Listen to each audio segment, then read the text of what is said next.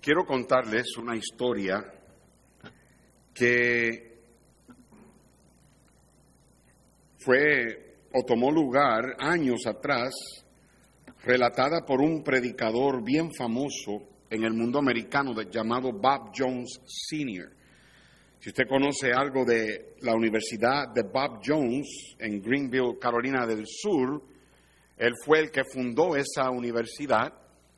Dr. Bob Jones Sr. fue un predicador de los tiempos de la del pasado siglo, grandemente usado por Dios, y él contó esta historia. Yo asumo que esta historia tomó lugar tal vez casi 100 años atrás.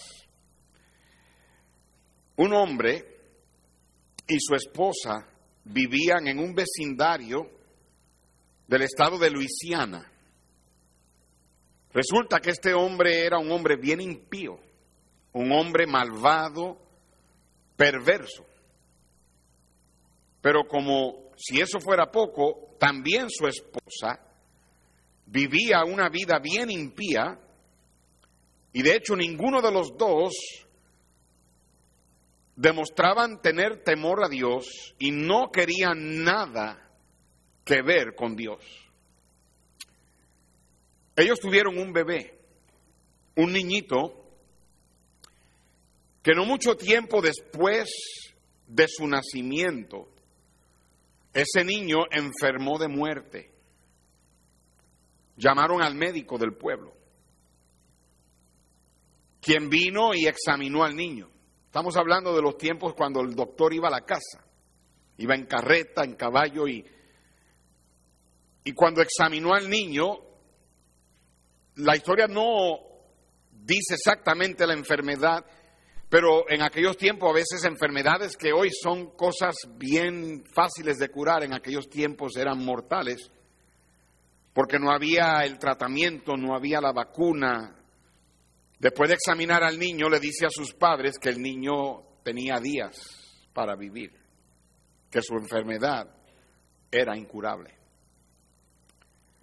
Y él como médico no había nada que pudiera hacer para salvarle la vida al bebé. El hombre y la mujer, al verse desesperados, llamaron al doctor Bob Jones quien conocían de él y quien sabía que era un predicador, un hombre de Dios, y cuando llega este momento a la vida de ellos y viendo que humanamente el médico no podía hacer nada para salvarle la vida al niño, optaron por llamar al doctor Bob John Sr. a que viniera a orar por su hijo. Y le pidiera a Dios que le diera la salud y le diera la vida a su hijito. Cuando el doctor Bob John Sr. llegó a la casa de ellos, y vio lo desesperados que ellos estaban, y ellos rogándole que por favor ore por nuestro hijo para que Dios lo sane, para que Dios no deje que se muera, el doctor Bob John Sr. los miró y les dijo, lo siento, yo no puedo orar por su hijo. Y al final del mensaje les diré por qué. Él les dijo eso. Leímos en Primera de Samuel, el capítulo 1, la historia del nacimiento de Samuel. Vemos en la introducción a su nacimiento que Ana, su mamá, era una mujer estéril. No, Dios no le había concedido, no le había abierto su vientre para ella poder, poder tener hijo. Ahora quiero que vayamos al versículo 20 de ese capítulo 1 de Primera de Samuel y leamos unos cuantos versos más hasta el capítulo 2, verso 1. Dice el verso 20, aconteció que al cumplirse el tiempo, después de haber concebido Ana, dio a luz un hijo y le puso por nombre Samuel, diciendo, por cuanto lo pedí a Jehová. Por alguna razón, alguna coincidencia aquí, hay alguien que tiene el nombre de Samuel en su nombre. ¿Alguien aquí? ¿No tenemos un Samuel? ¿Alguien? ¿No? Wow. La Biblia dice que Samuel significa pedido de Dios. Y por eso ella lo, lo llamó así. Verso 21 dice, después subió el varón el Cana con toda su familia para ofrecer a Jehová el sacrificio acostumbrado y su voto. Pero Ana no subió, sino dijo a su marido, yo no subiré hasta que el niño sea destetado, para que lo lleve y sea presentado delante de Jehová y se quede allá para siempre. Algo interesante que ella enfatizó, yo no voy a ir a, ofrecer sacrificio, no me voy a dejar llevar por la costumbre de ofrecer sacrificio y voto. Yo no voy a ir hasta que yo destete al niño, hasta que el niño ya pueda vivir solo y lo voy a llevar allá para que ahí permanezca para siempre. Más adelante te voy a explicar lo que yo creo es la razón por qué ella se quedó con el niño hasta que lo llevó a presentárselo a Dios. Dice el versículo 23, y el Cana su marido le respondió, haz lo que bien te parezca, quédate hasta que lo destetes, solamente que cumpla Jehová su palabra. Y se quedó la mujer y crió a su hijo hasta que lo destetó. La costumbre, según tengo ¿verdad? estudiado, de, de una madre a darle de su pecho al niño, a veces era hasta los seis años. So vamos a asumir que tal vez Samuel, cuando se lo llevaron al templo, era un niño ya de cinco a seis años de edad, tal vez seis. Y dice la Biblia versículo 24, después que lo hubo detestado, destetado, lo llevó consigo con tres becerros, un efa de harina, y una vasija de vino y lo trajo a la casa de Jehová en Silo y el niño era pequeño. Y matando al becerro trajeron el niño a Elí. Elí era el sumo sacerdote. Y ella dijo, oh Señor mío, vive tu alma, Señor mío, yo soy aquella mujer que estuvo aquí junto a ti orando a Jehová. Ella le está diciendo esto a Elí, al sumo sacerdote. Elí en una ocasión lo la había visto a ella con amargura, llorando y pidiéndole a Dios en oración que le diera un hijo. Y Elí la confundió y le dijo, sabes que estás borracha, digiere tu vino.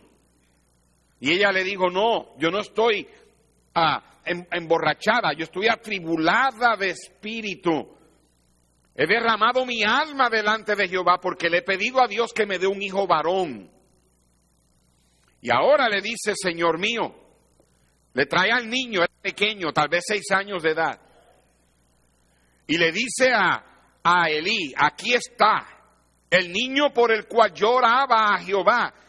Cuando tú me acusabas de estar ebria, yo estaba derramando mi alma, tribulada de espíritu, y aquí está. Por este niño yo oraba. Dice el versículo 27, por este niño oraba. Y Jehová me dio lo que le pedí. Yo pues lo dedico también a Jehová. Todos los días que viva será de Jehová. Y adoró allí a Jehová.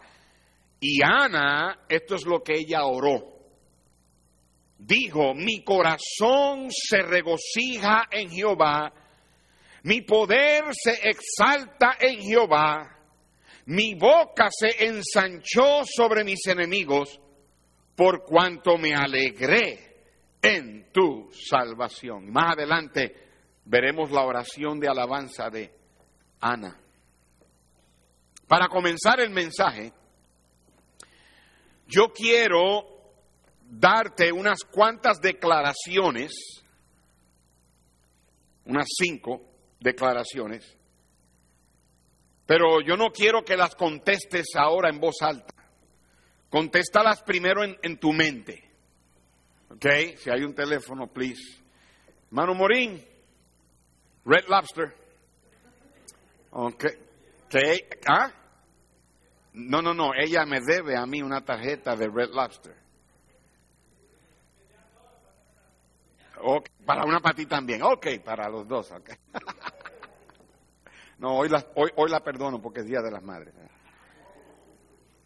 No, estas cinco declaraciones van a ser, usted va a tener que decir si es cierto o falso, pero no lo diga en voz alta. ¿Ok? No lo diga en voz alta. Simplemente yo quiero que tú contestes y yo quiero que tú veas si tu pensamiento es bíblico o humanista o humanístico. Se dice humanístico. Declaración número uno. Padres nunca deben pegarle a sus hijos de ninguna manera y por ninguna razón. Declaración número dos.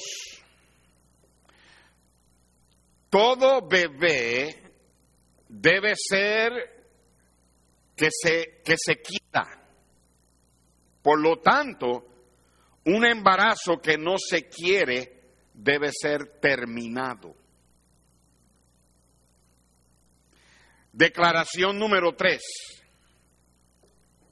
Por causa de la sobrepoblación del mundo, padres hoy no deben tener hijos o a lo más tener uno o dos hijos. Declaración número cuatro padres cristianos, considerando tener hijos, deben tomar en cuenta la maldad del mundo al que van a traer a sus hijos. Declaración número 5. Un esposo y una esposa que simplemente no se llevan el uno con el otro deben divorciarse. Al final vamos a regresar a esas declaraciones para ver si usted piensa bíblicamente o en una manera humanista. Alguien en un libro acerca de las madres, describiendo a algunas madres de la Biblia, dijo, Eva era la madre curiosa. Agar, la madre rechazada. María, la madre elegida.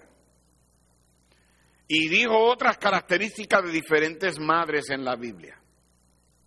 Pero la que me llamó a mí la atención fue lo que dijo de Ana.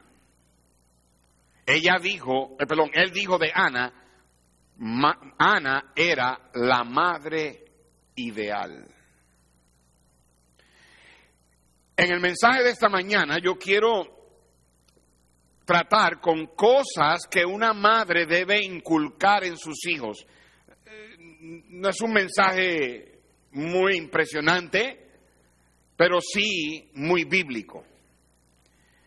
Y para comenzar, el mensaje quiero decir esto. Número uno, toda señorita y toda madre debe aspirar a ser una madre como Ana. Toda joven aquí que todavía está en la primavera de su vida y en, en asunto de unos cuantos años tú te vas a casar, toda joven aquí debe de aspirar a ser una esposa como Ana y una madre como Ana. Y toda madre aquí debe aspirar a ser una madre como Ana.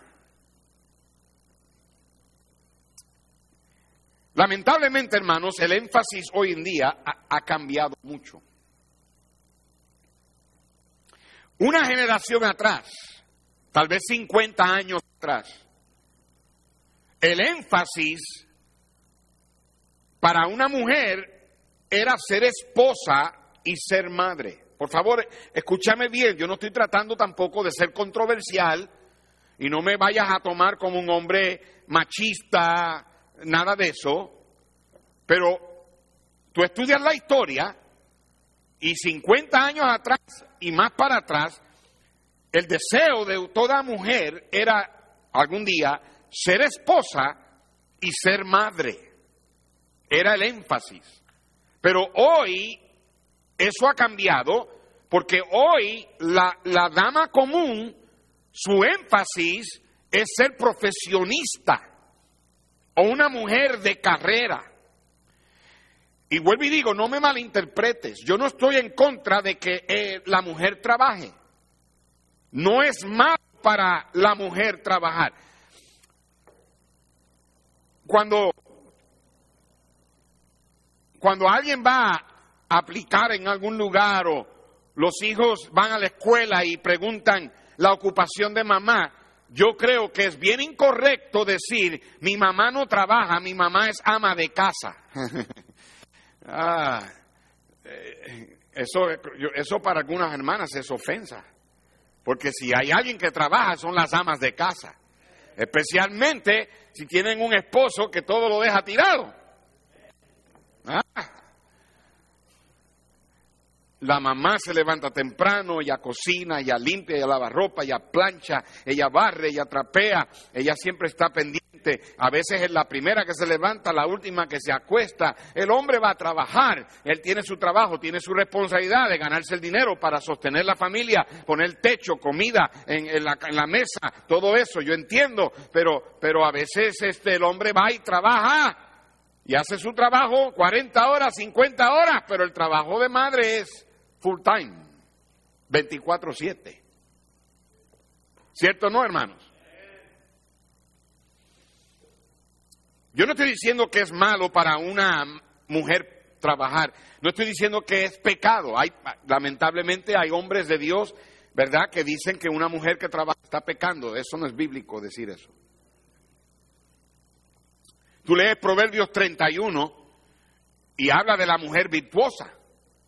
Y en Proverbios 31 habla de cómo ella se levanta temprano, cómo ella pone las manos a, la roca, ¿verdad? Este, al, al molino y siempre está cociendo y cocinando y haciendo su trabajo para cuidar de su familia. Y una de las características más ah, impresionantes en una dama es que ella sea trabajadora. Pero no estoy diciendo que el énfasis para ustedes, hermanas, debe ser tener una carrera, ser profesionista, no hay nada de malo, vuelvo y digo, hay, hay muchachas que se van a estudiar y estudian una carrera, y no hay nada de malo con eso. Pero ese no debe ser el énfasis. De acuerdo a la Biblia, yo creo que el énfasis tuyo Debe ser que algún día Dios te dé un esposo para que seas una esposa, una ayuda idónea y para que seas madre. Ahora, yo no quiero tampoco este mensaje sea una ofensa para algunas mamás o para algunas damas que no pueden tener hijos o parejas que no pueden tener hijos. Dios es el que abre y cierra el vientre. ¿Están conmigo, hermanos? El énfasis bíblico para todas las señoritas y todas las esposas debe ser algún día ser madre. El énfasis ha cambiado hoy al grado que no es algo positivo, perdón, ah, no es algo positivo, es algo negativo. Ana no solamente tenía el deseo de ser la esposa del Cana, pero también ser una mamá. Y la esterilidad de su vientre, el hecho de que ella era estéril, había causado que ella estuviera quebrantada, afligida de espíritu de corazón. Samuel fue el último de los jueces de Israel y el primero de los profetas. ¿Por qué digo esto? Digo esto porque él nació en uno de los tiempos más difíciles de la nación de Israel. En el tiempo de los jueces, cuando la gente hacía lo que bien que le parecía. Y hermano, eso es algo muy bien peligroso. Es bien peligroso que la gente viva haciendo lo que bien le parece. Elí era el sumo sacerdote de Israel. Él era el hombre de Dios. Él no solamente era un sacerdote, era sumo sacerdote. Él era el que entraba en el lugar santísimo una vez al año y espiaba por el pecado del pueblo. Cualquiera no podía hacer eso. Él tenía ciertos privilegios y ciertas responsabilidades que no tenían otros sacerdotes. Él era el sumo sacerdote y él no era un hombre muy piadoso. De hecho, sus hijos, que eran impíos, no conocían a Dios. Ahí usted lo puede ver en Primera de Samuel 2.12, que los hijos de Eli eran hombres impíos y no tenían conocimiento de Jehová. Ellos causaban, estos muchachos, causaban que la gente se ofendiera cuando viniera al templo a ofrecer ofrendas. Y de hecho, ellos hasta fornicaban, cometían actos de inmoralidad con las muchachas en el templo. Esta era la clase de hijos que tenía el predicador de Israel, que de hecho Dios los mató a los tres el mismo día. Por lo tanto, moral, cultural y espiritualmente hablando, las cosas estaban bien malas para la nación de Israel y Samuel nació en ese tiempo. Él no nació en un tiempo de avivamiento, él nació en un tiempo de apostasía, un tiempo de apatía, un tiempo de indiferencia, un tiempo de frialdad, un tiempo de, que la gente vivía en pecado y, y lo veían bien, la gente hacía lo que bien le parecía. Ana dio a luz a Samuel en ese tiempo. Aquí tenemos a Ana en un tiempo donde la poligamia era aceptada y su esposo Elcana tenía dos esposas, Ana y Penina. Había rivalidad dentro del hogar, había conflictos, había dificultades. Te puedes imaginar lo difícil que era para Elcana poder tener dos mujeres porque la Biblia dice que él le daba regalos a Penina y a sus hijos y le daba regalos a cada uno, pero a Ana la amaba más. Eso tiene que haber habido celos. Tiene que haber habido tiempos cuando el, eh, Cana estaba con Ana y Penina la, la, irritaba y la irritaba porque ella no podía tener hijos. Tal vez le tenía celos porque el Cana mostraba más amor a Ana. Y dicho sea de paso, la poligamia y tener más de una esposa nunca fue idea de Dios. La Biblia lo, ha, lo, dice cuando ah, ah, ah, obviamente Abraham, Sara le dijo, llégate a Agar, nuestra sierva, para que tengas un hijo, porque yo no lo voy a poder tener. vemos que David tuvo varias esposas y en la Biblia lo vemos, porque la Biblia lo dice, no significa que Dios lo aprobaba. Dios entonces lo pone en las escrituras y, y nos hace ver las consecuencias que vienen por causa de eso, pero la poligamia vino como una costumbre pagana que lamentablemente se infiltró en el, en el pueblo de Dios. Pero la poligamia, por más perversa que es, no es tan mala como el homosexualismo. Nosotros estamos viviendo en un tiempo donde la gente llama el, matrimonio o la unión, debo decir, la unión de dos hombres que se casan o dos mujeres que se casan, le llaman matrimonio y eso no es un matrimonio. El matrimonio bíblico y el, el único matrimonio, porque el matrimonio, la patente la tiene Dios. Dios fue el que estableció el matrimonio. Y el matrimonio es entre un hombre y una mujer. Y los dos se unen y son una sola carne y están supuestos a, procrearse y reproducirse. Y dos hombres o dos mujeres no se pueden procrear ni reproducir. Y eso no es un matrimonio. Eso es, eso es a pecado del mismo sexo. Delante de Dios, dos hombres unidos íntimamente no son uno, son una asquerosidad. Es una abominación. Es una perversión a la institución del matrimonio que Dios estableció. Delante de Dios, dos mujeres unidas íntimamente no son uno. Eso es una perversión, es una abominación, es una perversión a la institución del matrimonio que Dios estableció. Ahora, yo no, cuando digo estas cosas, yo no estoy discriminando. Esto no es discriminación. ¿Me están escuchando? Eso no es discriminación. Eso es una verdad bíblica. Y la gente quiere decir que estas predicaciones, yo estoy violando sus derechos civiles. No, ellos están violando los principios bíblicos. Yo no estoy discriminando en contra de ellos, yo no los odio a ellos, yo no les, eh, eh, este, no los estoy echando a un lado porque tienen esas tendencias, yo simplemente estoy diciendo la realidad del hecho, de que dos hombres casados, eso es pecado. Y dicho sea de paso, lo mismo quiero decir acerca de una pareja viviendo en concubinato. Un muchacho y una muchacha que viven en concubinato, que viven en unión libre, que viven en sexo libre sin estar casados, eso tampoco es matrimonio. Eso es adulterio. Es pecado. No estoy discriminando en contra de ellos. Eso es una violación al mandato de Dios del hombre dejar a su padre y a su madre, unirse a su mujer en matrimonio y formar su propio hogar y que estén unidos hasta que la muerte los separe y que procrean hijos. Lamentablemente, padres hoy día toleran ese tipo de conducta.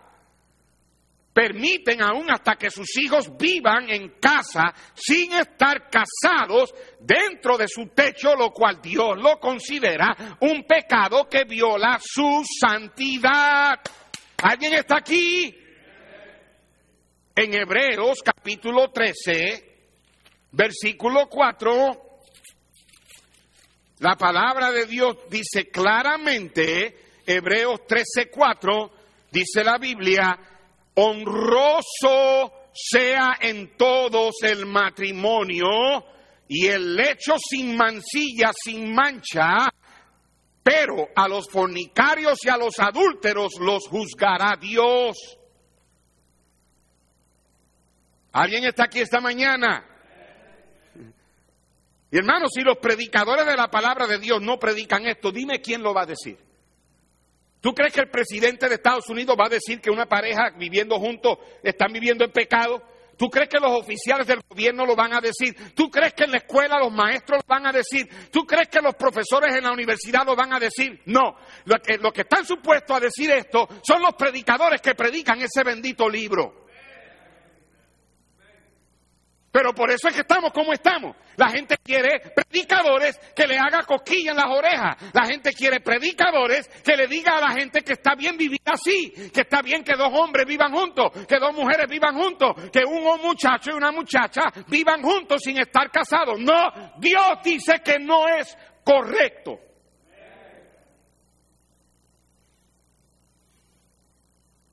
Y en lugar de, criticar predicadores que predican la verdad, lo que deben hacer es apoyarlos.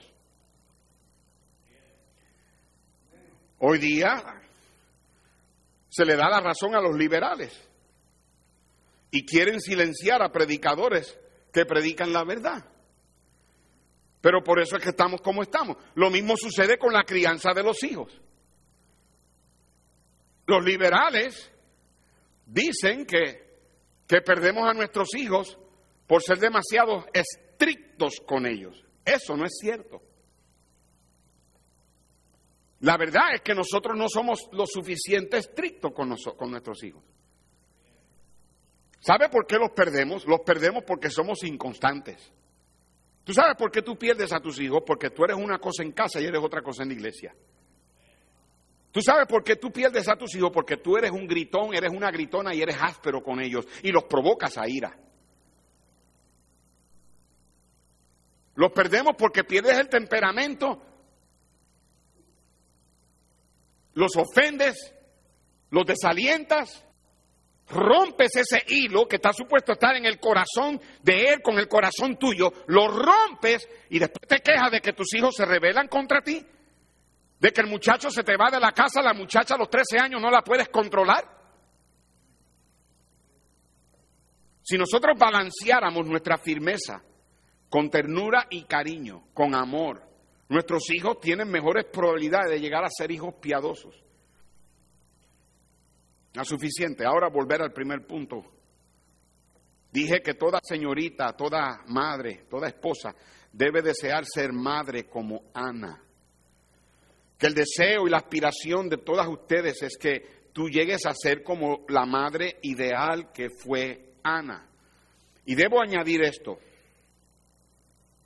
que nadie debe criticar a una mujer porque por causas fuera de su control no puede tener hijos.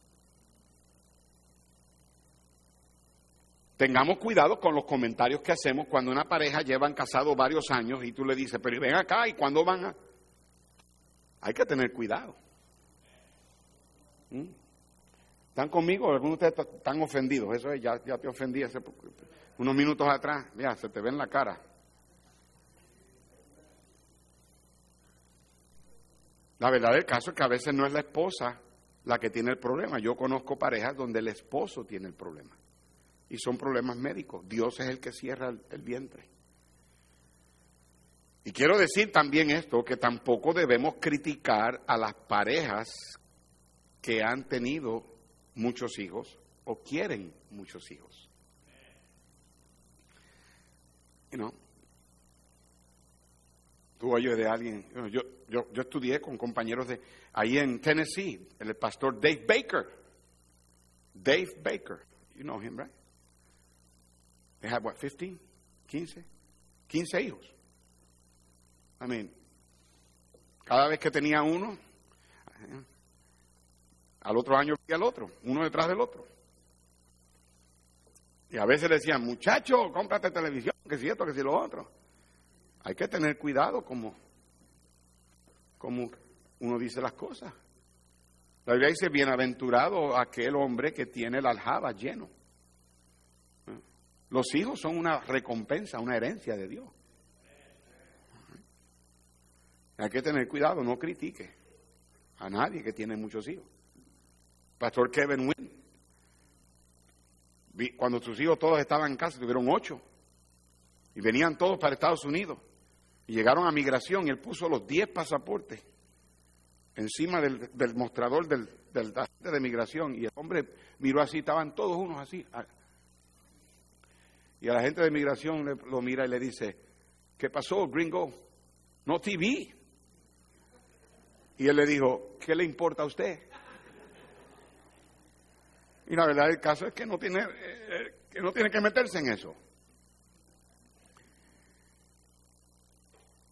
Ana calificaba para ser madre. ¿Por qué? Porque ella era una buena esposa. Pastor, ¿cómo, usted sabe que ella era una buena esposa? Es evidente por lo que dice Dios de Ana. Capítulo 1 dice la Biblia en el versículo 4 que el Cana daba a Penina, su mujer, a, a todos sus hijos y a todas sus hijas, a cada uno su parte. Pero en el verso 5 dice, pero a Ana daba una parte escogida porque amaba a Ana de alguna manera u otra, Ana se, había causado que el Cana la amara más a ella. A pesar de que ella no podía darle hijos, el Cana la amaba más. Esa es la evidencia del hecho de que yo sé que Ana, aunque no fuera mamá, era una buena esposa. Y la Biblia enseña que Dios es el que abre y cierra el vientre para que una mujer tenga o no tenga hijos. Ahora, algunos maridos son unos sinvergüenzas y no aman a sus esposas como deben. Yo entiendo eso. Pero, por lo general, escucha bien, por lo general, el amor de un esposo a su esposa va en proporción al dulce, afable y humilde espíritu de la esposa con él.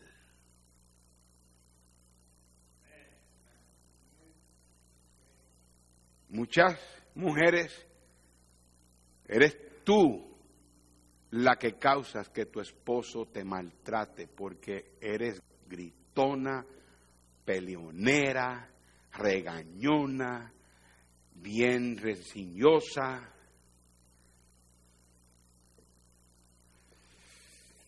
de Ríos, me siento como Juan el Bautista, una voz solitaria en el desierto.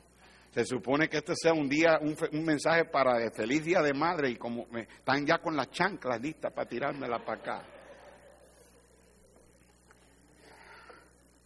Hermanos mujeres, cuando se acabe el servicio necesito que me rodeen y me lleven hasta el carro, por favor.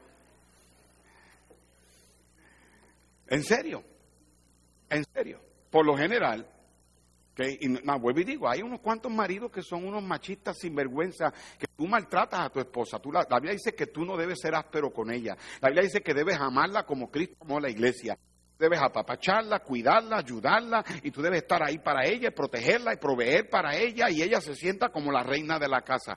Pero, pero algunos maridos, tú eres eh, la mujer que y la, y la tratas, la ofende, eres rudo con ella, le, la mandas a callar, esas cosas. Yo no veo a Cristo haciendo eso con la iglesia. Y a mí no me importa quién sea. ¿Okay? Ahora me están mirando mal los hombres. Ahora no sé si pedirle a las hermanas que me, que me protejan hasta el carro.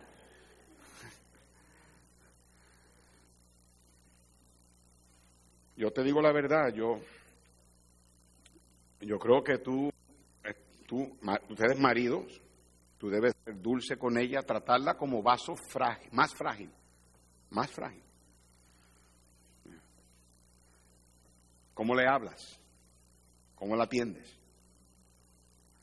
Ahora, la esposa, para que sea buena esposa, para que le provoque al marido que él la quiera amar, debe tener un espíritu de respeto, de reverencia. Como dice Efesios, que la mujer respete o le dé al, marido la reverencia. Eso no significa que cuando él entra por la casa te diga, oh señor de la casa, ¿qué quiere usted de cenar? No, no. Y que si, tu esposo te demanda eso, agarra el sartén y corónalo. ¿Ok? No, no.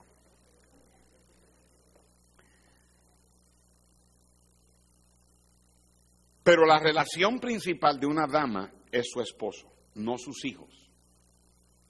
¿Me oyeron mamás? No sus hijos. Y digo esto porque yo conozco y he escuchado parejas que, la esposa le ha dicho, pues yo por mis hijos hago cualquier cosa hasta despreciar al marido por sus hijos. No, la relación principal en la vida para ti es ser esposa. Ninguna madre le hace un favor a sus hijos que los defiende a ellos en contra del esposo. A menos, yo sé, yo sé, a menos hay situaciones, hay situaciones que que son bastante complicadas. Siempre hay excepciones. Estoy hablando en manera general. Pero debe ser esa la excepción, no la regla. La mamá debe ser, debe aspirar a ser una buena esposa como Ana y debe ser aspirar a ser una madre como Ana. Ana oró por un hijo varón y Dios se lo dio. No hay nada de malo con orar por un hijo varón. Nada de malo. O por una hija. Pero que sea lo que Dios dé. Y debemos darle gracias a Dios por lo que Dios nos da. Elisa tenía cinco años, iba a cumplir seis. Dani tenía cuatro. David tenía dos y Andrés venía en camino. Y Elisa estaba orando por una nena. I want a baby sister. Cuando Roberta supo que no venía la hermanita, que venía otro hermanito, venía Andrés, tuvimos que sentarnos en la cama con Elisa. Y Roberta le dice a Elisa, mija, tú sabes que viene un bebé. Y ella decía, I know, mami, voy a tener una hermanita. Pero mija, Y si Dios te, nos da, un hermanito, lo vas a amar como, como si fuese una hermanita también. Pero es que yo le estoy pidiendo a Dios que me dé una hermanita. Está bien, pero ¿qué si Dios te da un hermanito? No, mami. Dios me va a dar una hermanita. Y nosotros acá sudando la gota gorda porque no había manera de que ella viera de que... Y finalmente Roberta le dijo, mira, mija, Dios es el que decide. Y a veces cuando pedimos algo, a veces Dios no nos lo da como lo pedimos. Pero las bendiciones de Dios son buenas como quiera. Y Dios decidió que te va a dar un hermanito. Y era como si el mundo se le cayó encima a Elisa. Ella se tiró en la cama. ¡No! Por favor, no me hagan esto. Y le decía a Roberta, le decía, mami, por favor, regrésalo. Mira a ver si te lo cambian allá. Pero con el pasar del tiempo yo le pregunto a Lisa, Lisa, ¿te hubiera gustado tener una hermanita? Me dice, oh no, porque yo soy tu hija favorita.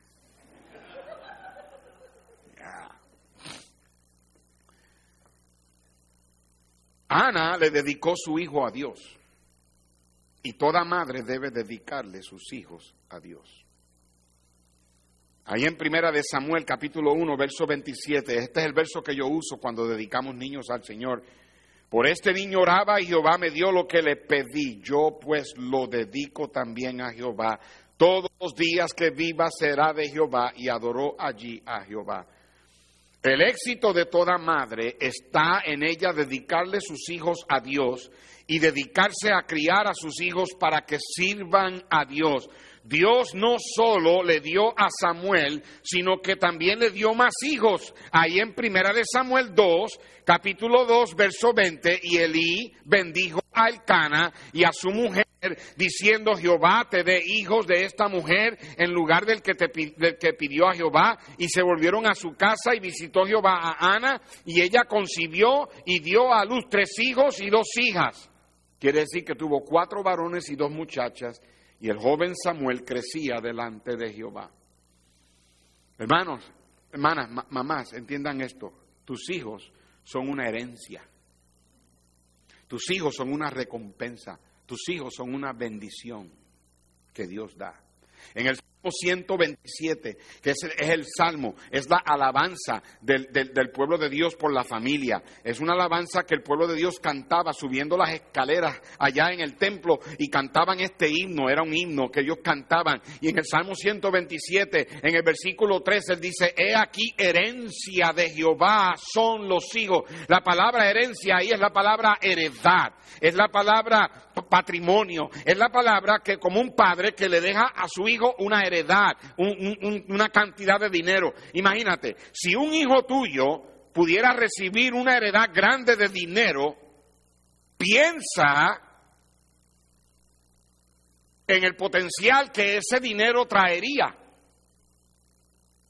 Sin embargo, la Biblia dice que los hijos son una heredad, una herencia. Hermano, piensa en el potencial que tú puedes lograr a través de la vida de tus hijos. En Deuteronomio capítulo 28, vamos a ir rapidito a ese pasaje, en el libro de Deuteronomio, el capítulo 28, no lo voy a leer completo por causa del, tiempo, pero si tú miras los versículos del 1 al 14, estos versículos hablan de, cómo ellos podían discernir ah, si estaban recibiendo la bendición de Dios o la maldición de Dios. Versículos 1 al 14 dice cómo discernir si estaban siendo bendecidos y versículo 15 en adelante cómo discernir si estaban siendo maldecidos. Ahora mira el versículo 2 del capítulo 28. Y vendrán sobre ti todas estas bendiciones y te alcanzarán si oyeres la voz de Jehová tu Dios. Bendito serás tú en la ciudad y bendito tú en el campo. Bendito el que el fruto de tu vientre, el fruto de tu tierra, el fruto de tus bestias, la cría de tus vacas y los rebaños de tus ovejas. Nota, nota que habla de tres frutos. El fruto de tu vientre, el fruto de tu tierra y el fruto de tus bestias.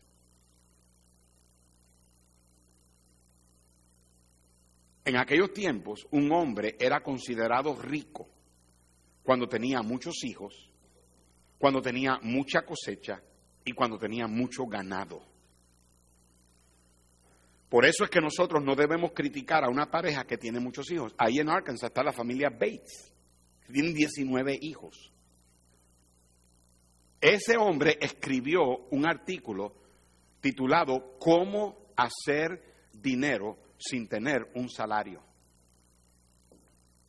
Es increíble cómo esa familia Bates ha sido bendecida por Dios.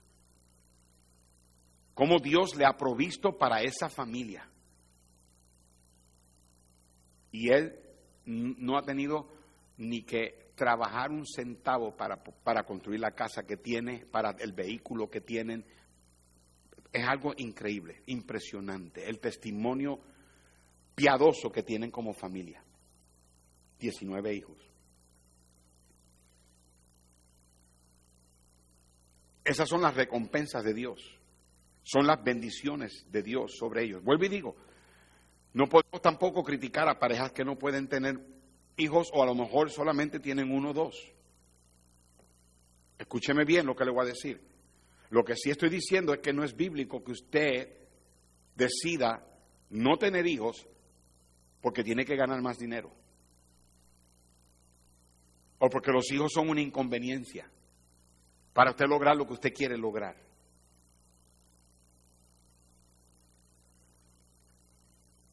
Ser rico no necesariamente tiene que ver con dinero. La gente hoy día piensa que son ricos cuando sus trabajos les producen dinero y piensan que tener hijos es una inconveniencia o es un obstáculo al dinero que pueden ganar. Eso es antibíblico. Es antibíblico que una pareja no quiera tener hijos porque su meta principal es tener dinero o hacerse rico. Dios le dijo a Adán y a Eva que se multiplicaran. ¿Me están escuchando? Lo mismo se lo dijo a Noé cuando él había exterminado a la raza humana, pero dejó a Noé vivo con su familia y cuando salieron del arca le dijo, ahora multiplíquense, llenen la tierra.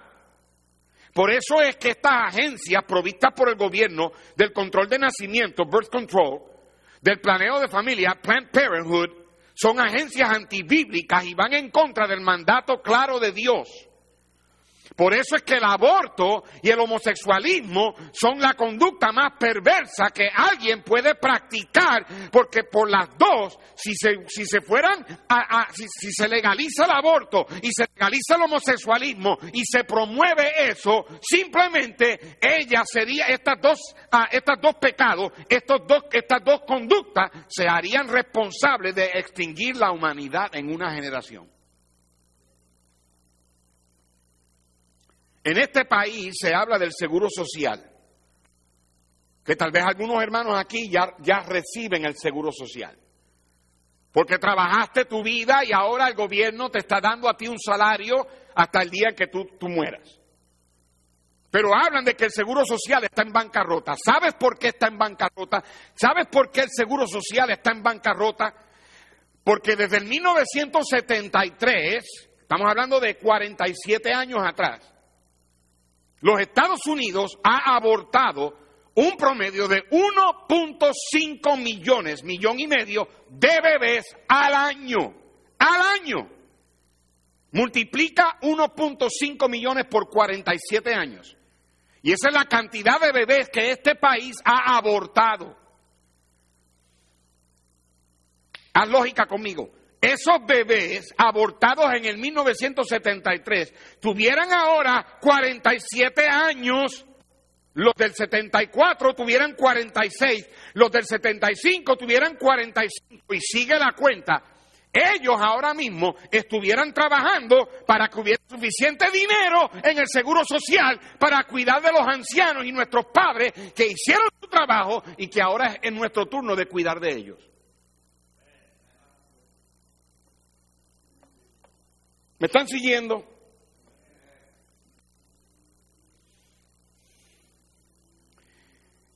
Ahora, parte del castigo de Dios sobre un país es el colapso financiero. Cuando un país colapsa financieramente, eso es parte de la disciplina de Dios y viene como resultado de practicar el aborto y permitir y practicar el homosexualismo. ¿Sabe lo que es una familia piadosa? ¿Sabe lo que es una familia piadosa? Una familia piadosa es una familia que vive la vida humana normal. Normal. Que, que tienen respeto, obediencia, felicidad, hay honor, amor, cariño, ternura, disciplina, castidad, integridad, hay moral, hay honestidad. Eso es una familia humana normal, de la manera que Dios tuvo la intención de que fuera. Pero ¿qué vemos hoy? Rebeldía, gritería, enojo, maldiciones, y cuando esas cosas se ven en casa, comienzan a, verse, cosas raras. Los tatuajes, los aretes grandes, aretes que abren las orejas, los lóbulos de las orejas bien grandotes, aretes por todo el cuerpo, pintados el cabello de toda clase de color, vestimenta rara, los pantalones que cabe la familia entera en el pantalón, eh, los hombres quieren vestir como mujer, la mujer quiere vestir como los hombres, hay inmodestia, hay música de jungla, de selva, hay comportamiento de animales, hay comportamiento demoníaco. ¿Alguien me está escuchando? Eso no es vida normal. No es normal que tú tengas peleas en casa y griterías y diciendo malas palabras. No es normal que tus hijos se rebelen. Que no es normal que tus hijos aprendan a ser mentirosos y deshonestos. No es normal que tú vivas una vida que, que no hay felicidad y ternura y amor y cariño en casa.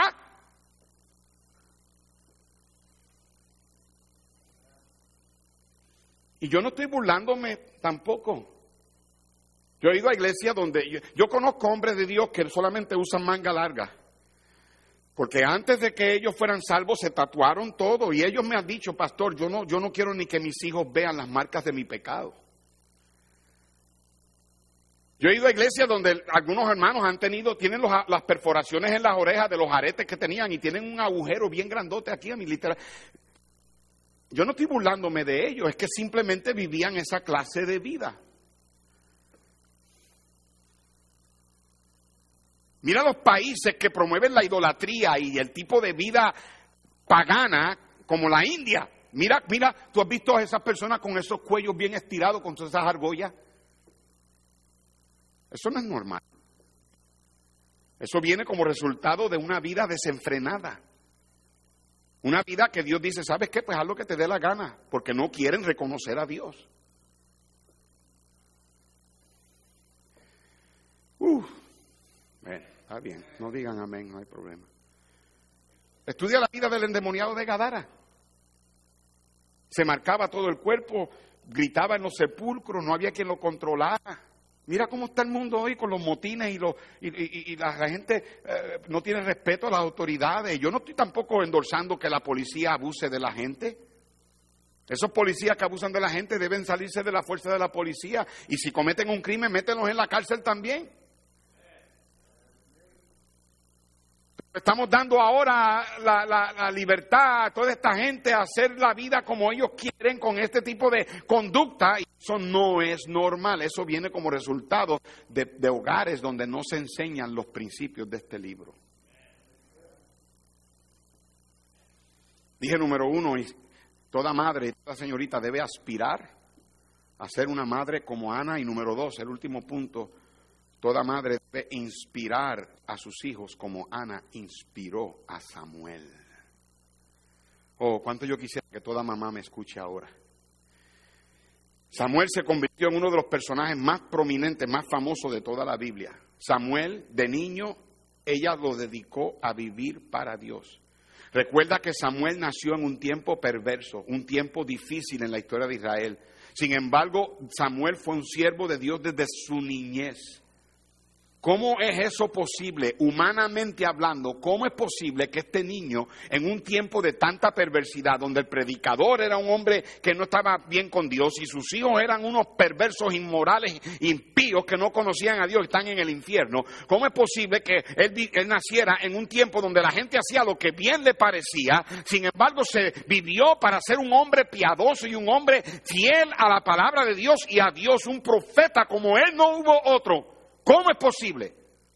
La única respuesta es que Ana, mientras lo tuvo en casa con ella, antes de ella destetarlo, ella le inculcó a él temor a Dios, una reverencia y un deseo de querer agradar a Dios, que cuando Samuel fue dejado a vivir en el templo y allá lo dejaron de niño pequeño, la perversidad a su alrededor, la inmoralidad de los hijos de Elí, la maldad de la sociedad que, en la que él vivía, no le afectó a él de mantenerse firme desde que nació hasta que se fue con el Señor. La fe de Samuel nunca titubeó, porque Ana lo inspiró a vivir para el Señor. Y lo hizo en ese espacio de cero a seis años, cuando lo tuvo en casa, antes de llevarlo al templo. Cuán importante ustedes, mamás aquí, que tienen esos chiquitos en la cuna, que tienen bebitos, que todavía están en esa infancia, que le inculquen el temor, que le inculque la reverencia y respeto a las cosas de Dios. Tú no sabes si tienes un Samuel en tu casa. Pero pastor, vivimos en tiempos malos, más todavía. Dios necesita otro profeta como Samuel. Cuando Dios no pudo encontrar un hombre por medio de quien él pudiera hablarle al pueblo, porque ni le podía hablar a Elí, Dios le habló a Samuel cuando aún era niño. Samuel ungió a los dos primeros reyes de Israel. Samuel se distinguió por su liderazgo, por su espiritualidad, por su reverencia, por su obediencia a Dios. La pregunta es, ¿qué fue lo que Ana le enseñó a Samuel que lo inspiró? Lo inspiró a que viviera consagrado a Dios, viviera para Dios, en el templo para Dios. ¿Qué fue lo que ella le enseñó? Y es fácil para nosotros pasarlo por alto porque, porque no lo vemos como quien dice ahí, y Ana le enseñó esto y esto y esto, pero cuando tú lees el, el capítulo 2 de Primera de Samuel, la oración de Ana de alabanza, yo creo que ahí nos dice qué fue lo que ella le enseñó a Samuel. Primera de Samuel, capítulo 2, dice la Biblia en el versículo 1, mi corazón se regocija. Ana le enseñó a Samuel a regocijarse en Dios. ¿En qué se regocijan tus hijos? En el versículo 2, no hay santo como Jehová. Ana le enseñó que Dios es santo. Hermano, Dios es santo. La santidad de Dios es la, característica tal vez más poderosa o más impactante o de impacto más, más importante. Si Dios no fuera santo, Dios dejaría de ser Dios. En el versículo 3 dice, no, ah, no multipliquéis palabras de grandeza y altanería, cesen las palabras de arrogante. Ana le enseñó a Dios, a Samuel, que la humildad es una cualidad que Dios honra y que Dios no tolera al soberbio, al arrogante, al orgulloso. En el verso 4, los arcos de los fuertes fueron quebrados. Ana le enseñó a Samuel que a Dios no le impresiona la fuerza humana. No es con espada, no es con, ah, ah, este, este, es con espíritu, dice la Biblia. No es con ejército. En el versículo 5 dice, los saciados se alquilaron, ah, se alquilaron por pan y los hambrientos dejaron de tener hambre. Ana le enseñó a, a Samuel que la provisión y las bendiciones de Dios vienen de parte de Dios. Podemos continuar de versículo 6 hasta el versículo 10, todas las cosas que Ana le enseñó a Samuel mientras él era un bebé, mientras él era un niñito, que lo inspiró a él a ir al templo, a vivir en el templo, y ahí se crió con un hombre que no era muy piadoso y sus hijos eran unos malvados, pero Samuel vivió para el Señor y toda madre aquí debe de aspirar a ser una madre como Ana y debe de inspirar a sus hijos como Ana inspiró a Samuel. Ana fue una mujer espiritual, supo cómo inspirar a su hijo Samuel. ¿Recuerda las declaraciones que les di al principio del mensaje para ver si tu pensamiento es bíblico humanista? Declaración número uno, padres nunca deben pegarle a sus hijos de ninguna manera por ninguna razón. Eso es falso. La Biblia dice que la vara de la corrección da sabiduría y que el hijo consentido avergonzará a su madre. Cuando un hijo tuyo te hace pasar una vergüenza por la manera irrespetuosa y desobediente con la que él te trata o como él vive, es porque es ha, fracasado miserablemente en inspirar a tus hijos a temerle a Dios. Declaración número dos, todo, todo bebé debe ser que se quiera. Por lo tanto, un embarazo no se quiere, que no se quiere debe ser terminado. Eso es falso también porque la terminología bíblica para una mujer embarazada es que estaba encinta o había concebido. Y eso no es un feto, eso no es una simplemente una semilla, eso es un bebé, una vida cuando ya ha habido la concepción y ha habido el, el bebé concibe, se concibe en el vientre, ya es una vida humana. No es un tejido, no es una bola de carne. Y hay de los doctores que tendrán que darle cuenta a Dios por todos los bebés que han matado.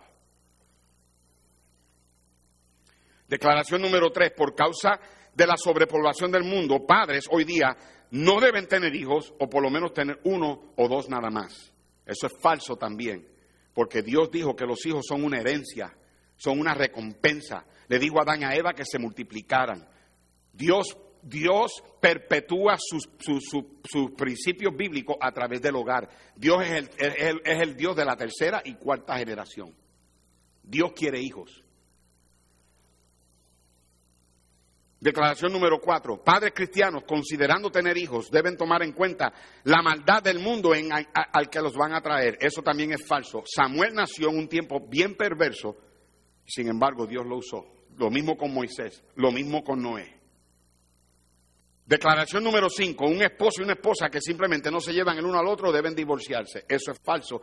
Dios dijo que cuando Él instituyó el matrimonio, que Él lo unió y ningún hombre lo puede separar y eso los incluye a ellos mismos y que sea hasta que la muerte los separe y no significa que lo mates, hermana.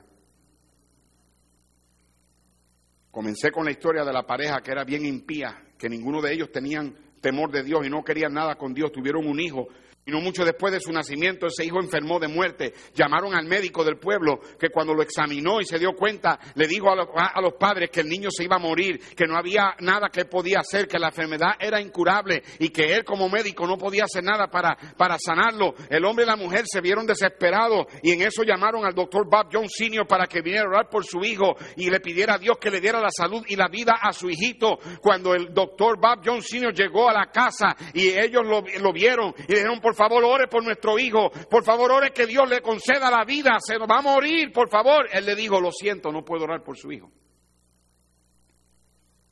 Y dijeron, ¿cómo que no? ¿Por qué? Él le dijo, ustedes son dos personas que no tienen temor de Dios y si ese bebé crece en este lugar, de seguro que ese bebé va a criarse igual que ustedes, no va a tener temor de Dios y va a terminar en el infierno algún día. Suena insensible lo que les estoy diciendo, pero mejor es que para ese bebé que se muera ahora y se vaya al cielo con el Señor, que vivir y crecer bajo la influencia de ustedes dos padres impíos y terminar yéndose al infierno algún día. Doctor Bob Jones puso su mano sobre el hombro del hombre y le dijo a los dos, pero si ustedes arreglan sus vidas con Dios y le entregan su corazón a Cristo, entonces yo puedo orar por su bebé. El hombre cayó de rodillas al suelo y comenzó a llorar y pedirle perdón al Señor. La esposa le siguió con el mismo acto. Ambos recibieron a Cristo en ese momento. Y luego doctor Bob Jones Sr. le dijo, ahora vamos a orar que Dios sane a su hijo, porque él ahora tiene padres cristianos oró por el bebé, milagrosamente el bebé sanó de su enfermedad y creció y creció para servir al Señor con su vida. Si Dios te ha dado hijos, mami, aspira a ser una madre como Ana e inspira a tus hijos como Ana inspiró a Samuel. Padre, Señor, gracias por tu palabra. Pedimos ahora, oh Dios, que bendigas lo que hemos escuchado y que pongamos en práctica, Señor. Y aunque un mensaje fue, este mensaje fue dirigido a las mamás, yo sé, Señor, que en el mensaje hay cosas que dije que pueden aplicarse a cada persona aquí. Tú sabes a quién les, tú le has hablado. Pido, Dios, que cada persona responda a tu voz. Con cabeza inclinada, ojos cerrados, puestos de pies, hermanos, rapidito para tener la invitación. Everyone standing. Y el himno, el, piano va a tocar el himno de invitación y si usted quiere venir al altar, aquí está el altar. Este es el momento para usar el altar. Venga si tiene que venir.